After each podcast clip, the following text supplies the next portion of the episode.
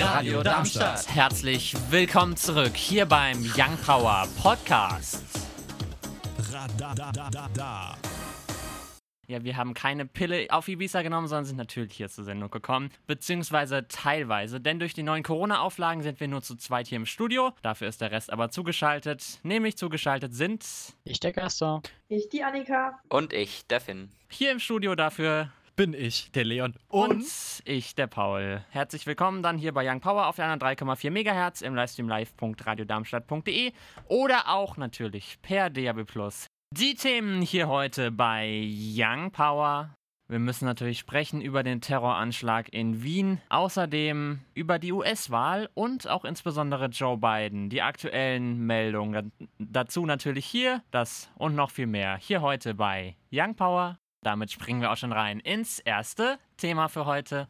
Nachhaltigkeit in Verbraucherprodukten wird immer wichtiger. Viele Bereiche des alltäglichen Lebens haben bereits gute Alternative zu umweltbelastenden Produkten. Fünf Schüler aus Hamburg haben sich nun im Rahmen eines Schülerwettbewerbs dem Thema Waschmittel gewidmet und ein umweltfreundliches Waschmittel aus Efeu entwickelt. Mats, Henning, Matti, Friederike und Paulina wollten ein Waschmittel, das 100% natürlich ist, biologisch abbaubar und weder Natur noch Lebewesen schadet. So wurde Ivy ins Leben gerufen. Ein Waschmittel, das zu 100% aus natürlichen Inhaltsstoffen besteht. Da Efeu von Natur aus Tenside enthält, experimentierten die fünf Schüler und fanden letztendlich eine Lösung. Wir haben Efeu gekocht, wir haben ihn gebacken, wir haben ihn gehäckselt, gewaschen, gemörsert, alles Mögliche ausprobiert und haben ihn in verschiedenen Waschgängen getestet. Dann sind wir zu dem Fazit gekommen, dass sich ein Pulver am besten unser Waschmittel eignet, erklärten die fünf gegenüber dem NDR. Bereits im Juni diesen Jahres haben sich die fünf Schüler im Wettbewerb gegen 250 andere Teams durchgesetzt und den ersten Platz gemacht. Seit dem Erfolg wurde Ivy stetig weiterentwickelt und nun steht das Projekt erneut im Finale eines Wettbewerbes, in welchem es um 10.000 Euro geht. Wir freuen uns natürlich im Finale zu sein. Zum einen, weil wir die Jury überzeugen konnten mit unserem Businessplan, in den wir wirklich viel Arbeit gesteckt haben, aber auch, weil wir das Publikum im Online-Voting überzeugen konnten. Das zeigt uns auch, dass das Interesse an einem ökologischen Waschmittel groß ist, erklärten die fünf weiterhin. Paulina, Henning und Mats wissen bereits, dass sie nach dem Abitur Ivy weitermachen wollen. Nun wird jedoch erstmal weiter an der Rezeptur gefeilt und das Mittel optimiert. Unterstützt werden sie durch das Schülerforschungszentrum der Uni Hamburg und weiterer wissenschaftlicher Partner. Nach einer ausreichenden Testphase soll es dann im ersten Halbjahr 2021 losgehen. Ivy soll dann erstmal in Bioläden in Hamburg erhältlich sein und anschließend in ganz Deutschland. Ja, schöne Sache großartig. auf jeden Fall. So ein Projekt ist, also sowas ist, finde ich immer schön, wenn es auch schon von Schülern kommt. Wenn es nicht einfach so eine Erfindung ist, die daherkommt, sondern wirklich sich Leute da Gedanken gemacht haben, die vorher auch halt einfach dieses hobbymäßig gemacht haben und dann so ein tolles Produkt bei rauskommt. Genau. Ich meine, da war ja gar nicht direkt von Anfang an die Gewinnabsicht da. Und wenn dann sowas Tolles bei rumkommt, kann man nur loben. Erstes belarussisches Atomkraftwerk, türkischer Notenbankchef gefeuert. Die aktuellen Blaulichtmeldungen. Die News jetzt mit Gaston und Leon. Ab sofort wird in Belarus auch Atomkraft produziert, denn in der kleinen Stadt Ostrovets geht das erste Atomkraftwerk an das Netz. Das Ziel dieses Generators sei eine Unabhängigkeit von russischem Gas herzustellen. Bezogen werden die Komponente wie das Uran aus Russland. Genauso stammt die Technik aus Russland. Genauso das Geld für den Bau, denn es wurde viel Geld bei den Russen geliehen. Dafür versicherten die russischen Erbauer, dass es es sei eines der sichersten AKWs. Dafür soll es rund 40 Prozent des Strombedarfs in Belarus decken. Die Nachbarn Litauen wollen jedoch wissen, ob es überhaupt sicher sei, genauso wie die Abgeordneten des Bundestages. Es gäbe angeblich viele Mängel. Die Standortwahl, Baumängel und Transportschäden seien problematisch. Rosatom verteidigt den Bau des WWE R2 1200 Reaktors. Es sei alles in Ordnung und Zwischenfälle wie Materialdiebstahl seien nicht bekannt. Zum zweiten Mal innerhalb weniger Monate hat der türkische Präsident Erdogan seinen Notenbankchef entlassen. Der neue türkische Notenbankchef wurde bereits ernannt.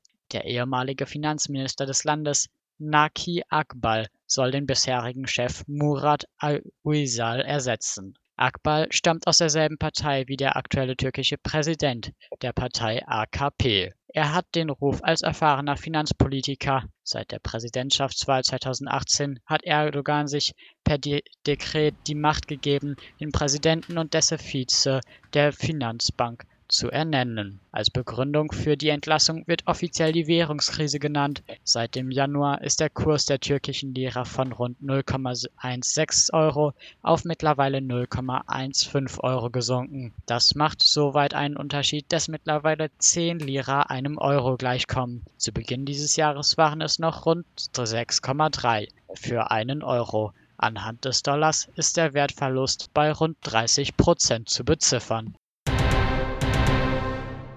Seeheim Jugendheim. Schon vergangenes Wochenende zwischen Freitag, den 30. Oktober bis Sonntag, den 1. November, sollen acht Fenster am Schuldorf Bergstraße in der Sandstraße zerstört worden sein. Der Sachschaden wird auf 3400 Euro beziffert. Wer etwas gesehen hat, soll sich bei der Polizei Funkstadt melden. Die Telefonnummer 06157 950 90. Ich wiederhole 06157 950 90. Otzberg. Zwischen Dienstag, den 3. November 18 Uhr bis Mittwochmorgen, den 4. November 10 Uhr sollen Diebe einen Zigarettenautomaten in der Hassenröther Straße um eine unbekannte Menge an Zigarettenpackungen erleichtert haben. Nach aktuellen Erkenntnissen habe man dafür die Vorderwand des Behälters aufgeschnitten. Die dezentrale Ermittlungsgruppe in Dieburg erwartet sachdienliche Hinweise. Die Telefonnummer 06071 96 560. Ich wiederhole 06071 96 560. Und zu guter Letzt Bürstadt.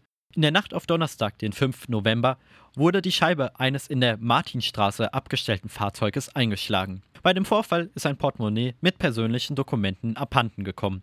Noch am selben Tag gegen 14 Uhr bemerkte eine Zeugin einen Unbekannten, der sich verdächtig nahe eines Mercedes im Venusweg verhielt. Nachdem der Täter ein Mäppchen mit Tankkarten geklaut hatte, ergriff er die Flucht. Der Unbekannte soll 1,70 Meter groß und schlank sein, sowie eine Jacke, Motorradhelm und Mundschutz in schwarzer Farbe getragen haben. Die Kriminalpolizei Heppenheim freut sich über Hinweise. Die Telefonnummer 06252 70 60. Ich wiederhole 06252 70 60. Am Sonntag viel Nebel, im Tagesverlauf löst sich der Nebel aber dann auf, nur noch einige Wolken bleiben, dabei ist es meist trocken, bei Temperaturen von 8 bis 16 Grad. Die weiteren Aussichten, der Montag zeigt sich ebenfalls meist bewölkt, auch die Sonne lässt sich mal blicken, es bleibt trocken bei Höchstwerten von 10 bis 16 Grad. Am Dienstag dann weiterhin der Mix aus Sonne und Wolken, auch hier bleibt es meist trocken, etwas Nebel kann es geben bei 2 bis 12 Grad. Der Mittwoch präsentiert sich dann von Nebel umhüllt, sonst noch ein paar Wolken, die auch Regen mit sich bringen können. Die Höchstwerte erreichen 7 bis 13 Grad. Uns findet ihr auch auf Instagram und Twitter Young Power Radar. Klüso und aber ohne dich. Die Young Power Neuerscheinungsrubrik von letzter Woche. Die für heute gibt's dann natürlich, wie immer, in knapp 10 Minuten. Duncan de Moore wurde am 11. April 1994 in den Niederlanden geboren. 2014 nahm er dann an der Castingshow The Voice of Holland teil und kam ins Halbfinale. Heute kennen wir ihn vor allem durch den Sieg des Eurovision Song Contests 2019 mit dem Song Arcade. Armin van Buren wurde am 25. Dezember 1976 ebenfalls in den Niederlanden geboren. Er wuchs bereits in einer sehr musikalischen Familie auf. Sowohl sein Vater als auch sein Bruder inspirierten ihn zum Musikmachen. Als die Mutter von ihm ein PC gewann und er sich auch für den technischen Bereich interessierte, nach Vorbild von seinem Onkel begann er dann mit dem Synthesizer von seinem Vater und einem Sampler Musik zu produzieren. Die Young Power Neuerscheinungsrubrik Armin van Buren und Duncan Lawrence mit Feel Something. In der Landeshauptstadt Österreichs, in Wien, fielen am Montagabend, den 2. November, gegen 20 Uhr an sechs Standorten Schüsse. Die Tatorte Morzinplatz, Salzgries, Seitenstättengasse, Fleischmarkt, Bauernmarkt und Graben befinden sich allesamt in der Nähe der Wiener Hauptsynagoge. Dennoch ist derweil nicht abschließend geklärt, ob das Attentat direkt gegen die Synagoge gerichtet war. Unter den vier Todesopfern, jeweils zwei Frauen und zwei Männer, soll eine Frau aus Deutschland stammen. Des Weiteren verletzte der Terroranschlag 22 Menschen, sieben unter ihnen sogar schwer. Nach einer geglückten Notoperation ist ein schwer verletzter Polizist mittlerweile außer Lebensgefahr. Der 20-jährige mutmaßliche Attentäter wurde von der Polizei erschossen. Er besaß sowohl die österreichische als auch die nordmazedonische Staatsbürgerschaft. Weil er Verbindungen zum IS gehabt haben soll, wurde er im April 2019 zu einer 22-monatigen Haftstrafe verurteilt, ehe er im Dezember vergangenen Jahres vorzeitig entlassen wurde. Laut Wiens Bürgermeister Michael Ludwig führte der Beschuldigte eine Langwaffe, eine Pistole sowie eine Machete bei sich. Obwohl die Polizei nur einen wesentlichen Täter vermutet, kam es zu 18 Hausdurchsuchungen, wobei die Tür zur Wohnung des mutmaßlichen Täters aufgesprengt wurde. Im Zuge dessen wurden 14 Menschen vorläufig in Polizeigewahrsam genommen.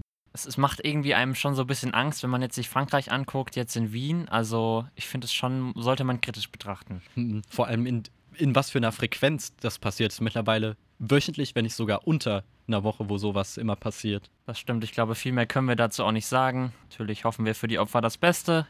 Aktuell warten wir ja noch auf die US-Wahlergebnisse. Da treten an Donald Trump gegen Joe Biden, aber wer ist dieser Joe Biden überhaupt? Wir klären auf. Joseph Robinette Biden Jr. wurde am 20. November 1942 in Scranton, Pennsylvania geboren. Er studierte an der University of Delaware Geschichte und Politikwissenschaft. Außerdem wurde ihm 1968 der Juris Doctor verliehen. Ab 1969 arbeitete er als Anwalt. Der Jurist begann seine Politikerkarriere im Stadtrat von Wilmington, Delaware, wo er bis heute lebt. 1972 wurde er mit nur 29 Jahren in den US-Senat gewählt und vertrat dort Delaware bis 2009. Kurz darauf starb seine erste Ehefrau Nelia und die gemeinsame Tochter Naomi bei einem Autounfall. Die Söhne Bo und Hunter wurden verletzt. 1977 heiratete Biden seine zweite Ehefrau Jill Jacobs, mit der er seit 1981 die Tochter Ashley hat. 2015 kam es zu einem weiteren Schicksalsschlag, als Bo an den Folgen eines Hirntumors starb. Mittlerweile hat Biden sieben Enkel. Joe Biden setzt sich für die Ausweitung von Frauenrechten, eine Anti-Drogen-Politik, eingeschränkte Waffenrechte und gegen den Terrorismus ein. Des Weiteren ist er römisch-katholischen Glaubens. Für seine friedenstiftende Politik erhielt er 2016 die höchste Auszeichnung für amerikanische Katholiken, die Letair-Medaille. Er kämpft seit der Schulzeit gegen das Stottern, was gelegentlich mit einer nicht nachgewiesenen Demenz durcheinandergebracht wird. Trotzdem ist er bekannt für lange, sprachgewandte, oft emotionale Reden sowie unerschütterlichen Optimismus. Von 2009 bis 2017 war er unter Präsident Barack Obama der 47. US-Vizepräsident. Er habe in dieser Zeit in Biden einen Bruder gefunden, sagte Obama im August beim Parteitag der Demokraten, bei dem Biden offiziell zum Präsidentschaftskandidaten gekürt wurde. Vor den Wahlen 1988 und 2008 bewarb sich Biden erfolglos. Nun unternimmt er den wohl möglich letzten Anlauf. An seiner Seite steht dabei Kamala Harris, die US-Senatorin aus Kalifornien ist Bidens Kandidatin für die Vizepräsidentschaft. Die Familien Obama, Biden und Harris stehen sich selbst privat sehr nahe. Nun hofft Joe nicht nur auf ihre, sondern auf die Unterstützung der Bevölkerung der Vereinigten Staaten Amerikas. Und aktuell können wir mitteilen, Joe Biden hat anscheinend die Wahl gewonnen. Er hat knapp in dem Swing State Pennsylvania gewonnen und hat damit 273 Wahlleute zusammen. Donald Trump hat auch vor 17.12 Uhr getwittert, dass er die Wahl gewonnen hat. Von Twitter wurde dieser Tweet mal wieder markiert als Official Sources may not have called the ways when this was treated.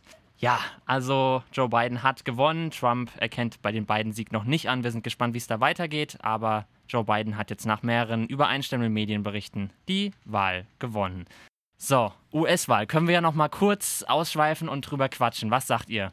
Boah, das hat sich für mich viel zu lang gezogen. Kann ich mich ja. anschließen. Mich hat es auch ein bisschen genervt. Also, ähm, dass die Auszählung so lange gedauert hat. Ich verstehe auch nicht, warum in manchen Staaten schon die Briefwahlen ausgezählt wurden, bevor. Also, finde ich gut, dass sie teilweise schon ausgezählt waren am Wahltag dann, die, die schon eingegangen waren. In anderen Staaten ging das nicht. Da durften sie erst am Wahltag ausgezählt wurden. Hat deswegen auch noch länger gedauert, bis es bekannt war es ist einfach irgendwie, also das ganze amerikanische Wahlsystem ist meiner Meinung nach veraltet aber auch Teile davon noch, wie jetzt eben dieses Briefwahlding. Warum fängt man nicht früher damit an, wenn die Briefe doch schon da sind? So. Naja, ich finde es eigentlich ganz gut, dass sie es wirklich erst direkt am Wahltag machen.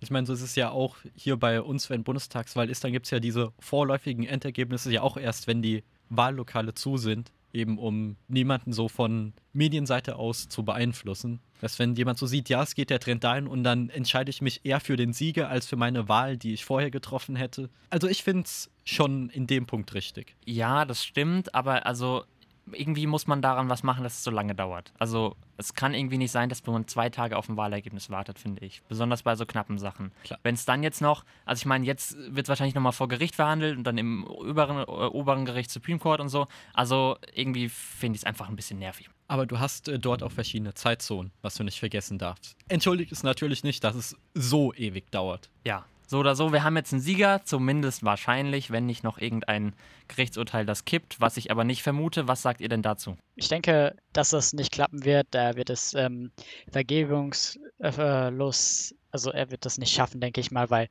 es gibt ja erstens keinen Grund, es gab ja keine Anlässe, es gab ja nichts Auffälliges. Von daher er, und abgesehen davon weiß ich gar nicht, ob er bis zum Supreme Court hochkommt. Ob das, ich denke, das wird schon die ganze Zeit nicht klappen. Ja, werde ich mich auch nur anschließen. Also ich finde das auch irgendwie sehr undemokratisch, wenn man anfangen will, schon Wahlen vorher, bis vor alle Stimmen ausgezählt sind, abzublasen und jetzt noch das Wahlergebnis anfechtet. Also das zeigt mir auch, dass Donald Trump meiner Meinung nach berechtigt nicht nochmal US-Präsident geworden ist, weil man sollte schon so ein bisschen die Demokratie unterstützen, wenn man US-Präsident wird. Ja, das stimme ich dir voll und ganz zu. Vor allem muss man bedenken, dass die äh, Wahlergebnisse von den Leuten overseas, also das Militär und so weiter, auch noch gar nicht eingetroffen sind. Die kommen nämlich erst nächste Woche. Das heißt, ein finales Ergebnis wird frühestens nächste Woche kommen. Ja, da sind wir auf jeden Fall gespannt. Aktuell geht es aber stark in Richtung Joe Biden. Damit springen wir auch schon rein ins vierte und letzte Thema für heute. Zum siebten Mal steht das jährliche Livestream-Charity-Event namens Loot für die Welt in seinen Startlöchern. Ab nächsten Samstag, den 14. November, von 12 Uhr bis Sonntag, den 15. November, 22 Uhr, sammeln YouTuber, Streamer und Videoproduzenten Geld für den guten Zweck. So sollen in den vergangenen sechs Jahren über 1.013.000 Euro zusammengekommen sein. Laut eigenen Angaben werden die Spenden in diesem Jahr zu gleichen Teilen an das Deutsche Kinderhilfswerk e.V., Dunkelziffer e.V. und einmal mehr an das Berliner Tierheim gehen. Neben dem Hauptstream wird es ebenso einen Gaming-Stream geben. Letzteres gibt es sowohl auf dem YouTube- als auch Twitch-Kanal der Space Rocks zu sehen. Der Hauptstream ist entweder auf dem YouTube-Kanal von LeFloid oder dem Twitch-Kanal vom Dr. Freud-Team zu sehen. Gibt's ja schon länger jetzt, hast du ja auch eben angesprochen, aber ist und bleibt eine gute Sache, können wir so festhalten. Ne? Wir hatten jetzt das ja schon öfters auch in der Sendung. Genau, und äh, dadurch, dass eben so viele die letzten Jahre auf einem Raum waren, habe ich mich gefragt, wie machen es die dieses Jahr? Und zwar, ich äh, zitiere, wir haben tausende Euros unseres Geldes in Luftfilteranlagen, Covid-Tests, weitere Testkits und Ausstattung investiert, um auch dieses Jahr wieder für euch, aber vor allem um für die Kids und die Tiere, die die Hilfe aktuell so sehr brauchen, wie selten zuvor, da zu sein. Also es scheint, die machen es doch mit Köpfchen. Mit den aktuellen Bundesliga-Ergebnissen Werder Bremen gegen den 1. FC Köln, die trennten sich gestern 1 zu 1. Augsburg unterliegt Hertha BSC mit 0 zu 3. Leipzig besiegt Freiburg mit 3 zu 0. Unentschieden geht's aus bei Stuttgart gegen, der Eintracht, gegen die Eintracht aus Frankfurt 2 zu 2. Union Berlin siegt mit 5 zu 0 über Arminia Bielefeld. 2 zu 2 ging's aus bei Mainz gegen Schalke, das Kellerduell. Wir sind live in der 10. Minute bei Dortmund gegen Bayern. Es steht noch 0 zu 0. Morgen ab 15.30 Uhr dann Wolfsburg gegen Hoffenheim und am Morgen ab 18 Uhr dann Leverkusen gegen Mönchengladbach. Mit dem Blick auf die aktuellen Radiocharts auf Platz 10 vorzufinden Way Garvey und Talk to Your Body. Die 9 belegt Clean Bandit mit Mabel und 24K Golden TikTok. Die 8 belegt Diamonds von Sam Smith. Auf der 7 dann Dynamite von BTS. Die 6 belegt What's Love Got to Do With It von Kaigo und Tina Turner. Auf der 5 Michael Schulte und 4 Seconds. Auf Platz 4 dann Jason Derulo und Take You Dancing. Damit kommen wir auch schon zur Top 3. Platz 3. David Guetta und Sia, Let's Love. Platz 2. Ist Ava Max und Who's Laughing Now. Und Platz 1 belegt Miley Cyrus mit Midnight Sky. Viel Trouble machen wir jetzt hier nicht mehr auf der anderen 3,4 MHz im Livestream live.radiodarmstadt.de oder auch per DB Plus hier heute bei Young Power mit mir, dem Paul. Mir, dem Gaston. Mir dem Finn. Mir der Annika. Und mir, dem Leon. Vielleicht machen aber die folgenden Sendungen noch ein bisschen Trouble. Das wäre unter anderem Clubbers Paradise hier gleich oder wenn ihr die Wiederholung am Sonntagmittag hört. Dann Hallo Darmstadt. Ein schönes Restwochenende wie immer. Tschüssi! Tschüssi. Tschüssi. Tschüssi. Radio Darmstadt. Das war der Young Power Podcast. Radadadada. Wenn ihr mehr von Young Power hören wollt, dann könnt ihr gerne unsere Sendung immer samstags von 17 bis 19 Uhr auf der 103,4 MHz oder im Web www.radiodarmstadt.de auschecken.